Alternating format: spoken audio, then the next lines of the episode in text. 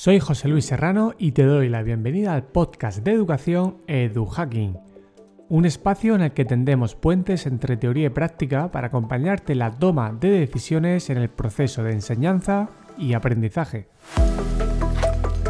El fin último es ayudarte a entender la complejidad de la educación para tener más autonomía en la toma de decisiones y no depender de recetas prefabricadas. En este episodio comparto un extracto del capítulo del libro Robótica y brecha digital de género, principios metodológicos para la intervención educativa que escribí con Ángel Jiménez e Isabel Solano y que está publicado en el libro Género y TIC de la editorial Octaedro, coordinado por Paz Prendes y Víctor González. En este capítulo abordamos un análisis de los estereotipos de género en relación con las STEM desde la primera infancia. Mostramos la necesidad de construir, divulgar y difundir referentes femeninos en el ámbito científico y tecnológico desde las primeras etapas educativas, para lograr paliar la brecha de género en los ámbitos profesionalizadores STEM. Dichos ámbitos están cada vez más marcados por la brecha de género en el acceso a titulaciones universitarias y por ende en el ámbito laboral. Y además en el capítulo propusimos unos principios metodológicos que contribuirán a la integración de la robótica en el ámbito escolar, de forma integradora, transversal e innovadora, para luchar contra los sesgos y estereotipos de género. Esta última parte quizás sea incluida en futuros episodios. Antes de comenzar, decirte que en el episodio no mencionaré los autores que vamos citando en el capítulo, con el fin de que la escucha del podcast sea más cómoda. Todas las referencias están disponibles en las notas del episodio. Ahora sí, comenzamos. El gran desarrollo que en los últimos años han experimentado las tecnologías emergentes en la educación ha contribuido a concretar la enseñanza de las STEM en las aulas el término STEM o SMET, como se llamó originalmente, comenzó a usarse a principios de los 90 para referirse a la combinación de las asignaturas científicas, en concreto la ciencia, la tecnología, la ingeniería y las matemáticas. Este término tiene un momento álgido en el que comenzó su generalización y, por lo tanto, la difusión de sus posibilidades e implicaciones educativas. En el año 2005 se creó el grado de educación STEM en la Universidad Tecnológica de Virginia. Un año más tarde, Jackman fundó el movimiento educativo STEAM, promoviendo con ello una enseñanza más interdisciplinar, haciendo hincapié en la creatividad y en la innovación. Este autor consideraba que la ciencia y la tecnología se interpretan a través de la ingeniería y las artes, que a su vez se basan en elementos matemáticos. Pero acompañado de este desarrollo tecnológico y su inclusión en el ámbito educativo, se identifican a lo largo del tiempo una serie de estereotipos y sesgos de género en torno a las capacidades de las niñas para el aprendizaje de contenidos y áreas tecnológicas. La existencia de estos estereotipos tiene unas claras consecuencias. Disminución del número de mujeres presentes en carreras STEM, falta de referentes femeninos científicos, falta de motivación para acceder a este tipo de carreras, desconfianza, etc. Se produce así una brecha digital de género y una brecha de género en el ámbito de las STEM. Desde la educación se empieza a ser consciente de todas las limitaciones que esta brecha supone para la mujer y comienza a planificarse diferentes acciones educativas integradoras que formen a las niñas como a los niños en estos ámbitos, con el fin de superar estas brechas. Algunos autores inciden en la necesidad de cualificación especializada también en las mujeres, para que tecnologías emergentes como la inteligencia artificial no hagan peligrar los puestos de trabajo ocupados por mujeres. La Comisión Europea identificó en 2018 la enseñanza STEM como una competencia clave para el aprendizaje permanente, con la intención de motivar a los jóvenes para cursar titulaciones en estos ámbitos. La Comisión señala la siguiente recomendación en este sentido. Los Estados miembros deben contribuir al desarrollo de las competencias clave prestando especial atención a fomentar las adquisiciones de competencias en ciencia, tecnología, ingeniería y matemáticas, teniendo en cuenta su vínculo con las artes, la creatividad y la innovación, y motivar a los estudiantes, en especial las chicas y las mujeres jóvenes, a que opten por carreras profesionales en estos ámbitos. En este sentido, la alfabetización científica de las mujeres desde la primera infancia se concibe como una de las necesidades más apremiantes en la actualidad. Algunos autores creen que hay que desarrollar más la alfabetización científica entre el alumnado. Otros ponen el acento en la ausencia de programas educativos y actividades que hayan presentado las disciplinas científicas y tecnológicas de forma motivadora para las alumnas. Kuzuk y Sisman ven en la robótica un potencial para esta motivación y lograr una mayor participación femenina que logre superar la brecha de género. Y varios autores y autoras llaman la atención sobre la necesidad de planificar el currículum de estas asignaturas desde la transversalidad, incluyendo también temas de igualdad y género. Ahora vamos a hablar de estereotipos de género, STEM y educación. Las tecnologías emergentes, a la par que la inteligencia artificial, han venido a revolucionar una sociedad ya suficientemente sacudida por las tecnologías. La aparición repentina de estas hace necesario un análisis crítico de las consecuencias de su uso a nivel social, educativo o laboral. Hago un inciso para recomendarte en este punto la entrevista que realicé a Paco Martínez en el podcast. Según diversos autores y autoras, una de estas consecuencias está relacionada con los estereotipos de género creados en torno a la robótica y las STEM. La inteligencia artificial puede contribuir a perpetuar los estereotipos de género. No en vano, el consenso de Beijing en la UNESCO de 2019 establecía como una de sus recomendaciones principales hacer uso de una inteligencia artificial en educación que respetara la equidad de género. Asimismo, otras iniciativas concluyeron que el diseño de propuestas didácticas apoyadas en la robótica podía aumentar el interés de las alumnas por el ámbito ingenieril y científico. Otros autores pusieron de manifiesto que aproximar experiencias educativas STEM positivas a las alumnas resultaría beneficioso. Pero la superación de estos sesgos vinculados a las tecnologías pasa inevitablemente por evidenciar estos estereotipos de género.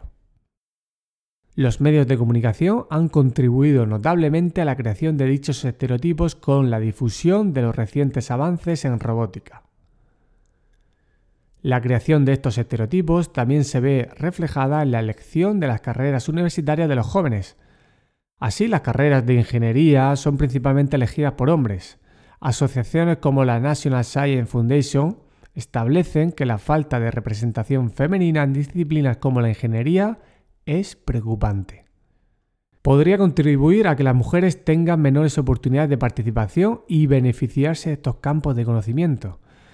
Varios autores apuntan que la brecha de género se produce principalmente los intereses hacia ciertos contenidos y áreas de conocimiento, y que los niños de 6 años tienen el estereotipo de, que ellos son mejores que las niñas para el uso de robots y, y la programación.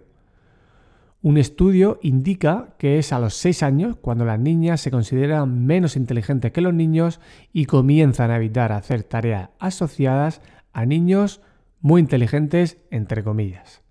En un metaanálisis realizado sobre los estereotipos de género en relación con las ciencias, se pone de manifiesto que el alumnado no asocia la ciencia con el género masculino hasta la educación primaria. Se señala que sobre los 5 o 6 años se dibuja el mismo porcentaje de científicos masculinos y femeninos. A partir de los 7-8 años se empieza a producir el desequilibrio y en la educación secundaria la descompensación es absoluta. En otra investigación se señala que existen diferencias entre los centros que se encuentran en entornos rurales con los que hay en las grandes ciudades. Esto puede ser debido a que en las zonas rurales los estereotipos de género se refuerzan más en los contextos familiares. En otro trabajo se concluye que la elección de los estudios que una persona quiere cursar depende de numerosos factores, siendo los fundamentales la motivación, el contexto y las opiniones familiares.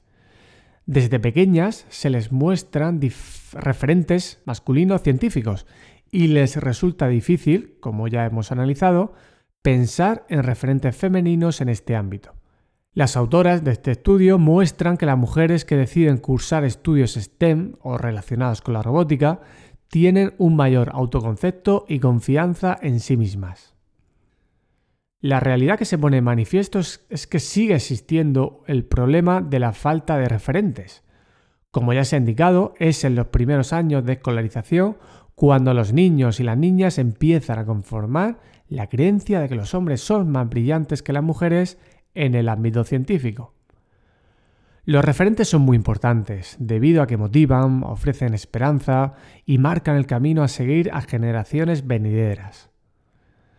Sin esos referentes es difícil que las niñas se sientan motivadas a implicarse en actividades de robótica o, en un futuro, en carreras STEM.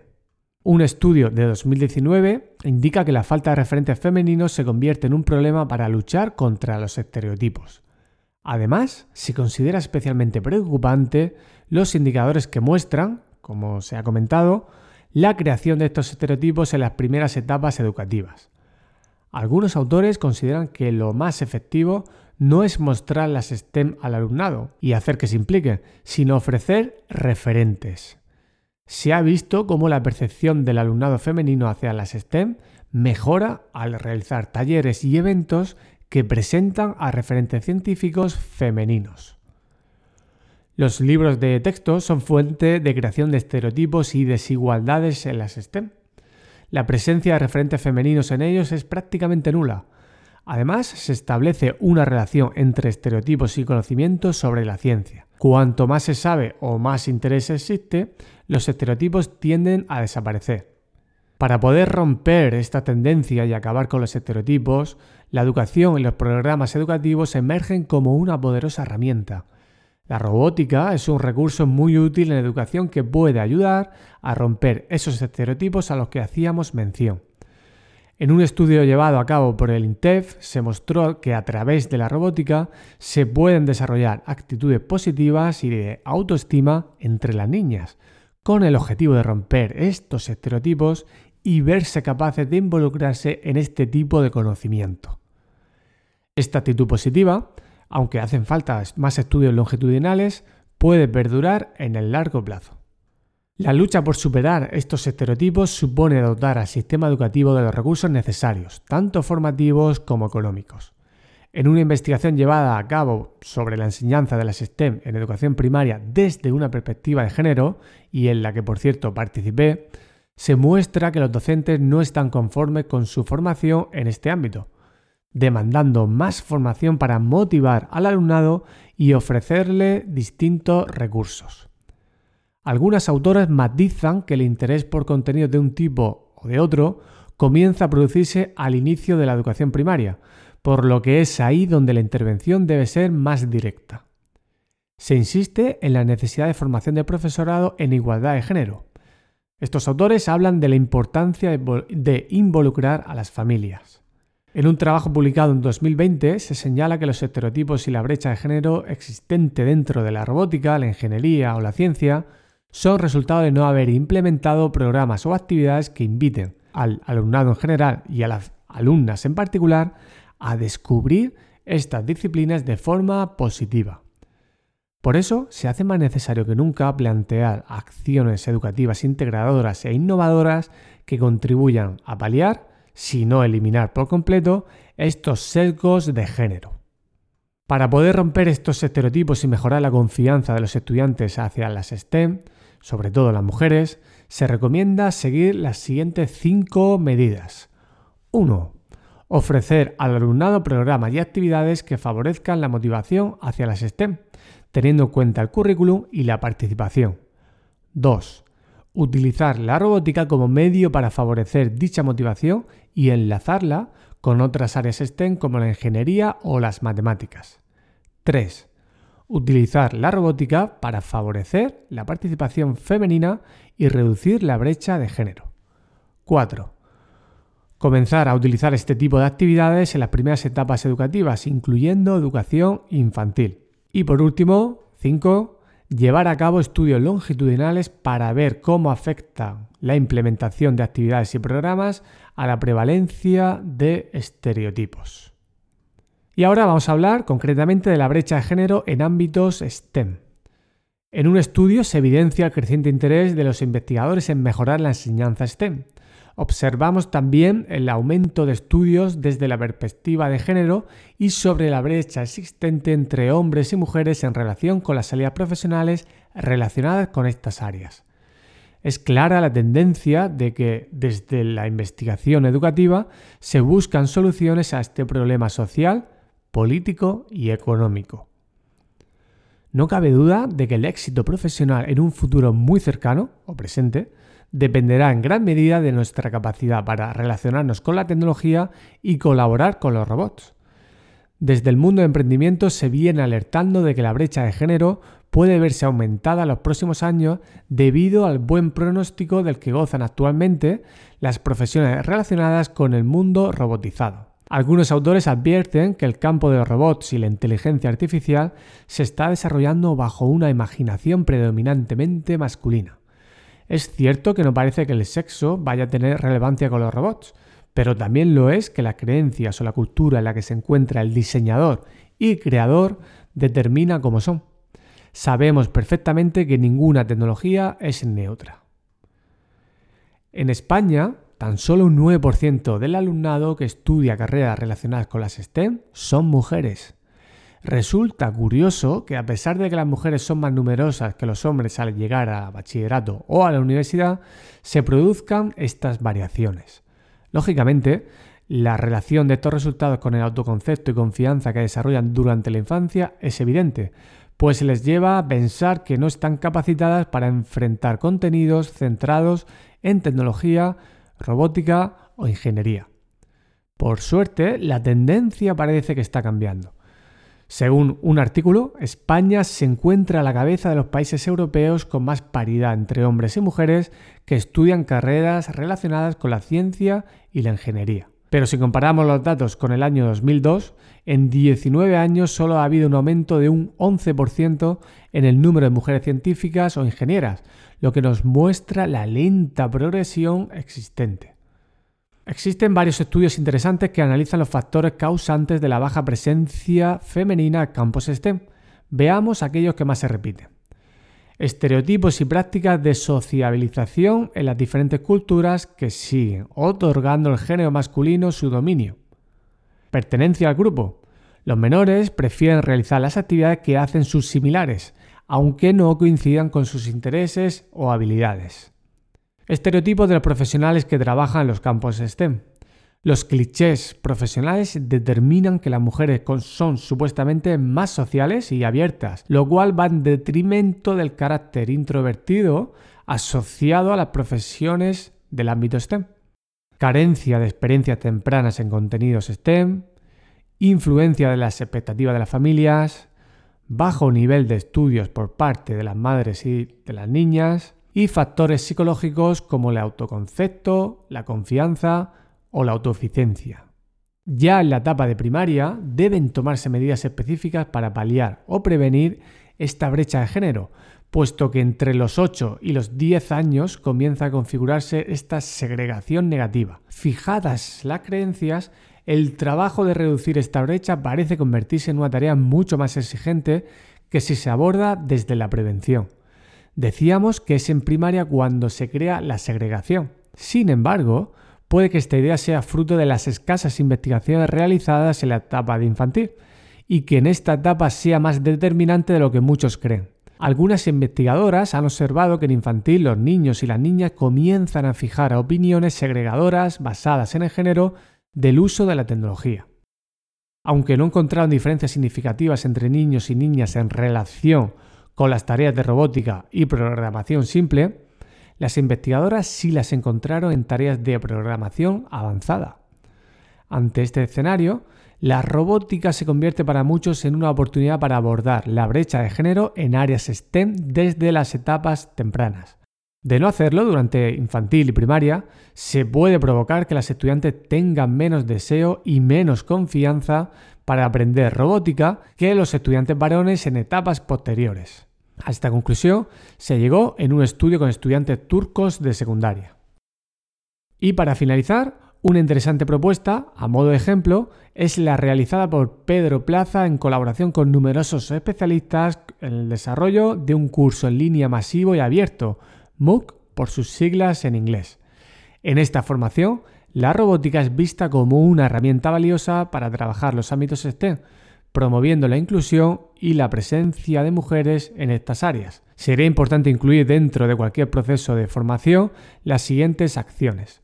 Organizar eventos y seminarios con la participación de mujeres en los que se traten temas relacionados con las STEM, Trabajar referentes femeninos a través de lecturas, asistencia a congresos o museos en los que se destaquen estos referentes. Y la celebración y la participación en días conmemorativos en los que se destaque el papel de la mujer dentro de la ciencia. Y hasta aquí el episodio de hoy. Espero que su contenido te haya gustado y que te sea útil en tu práctica educativa.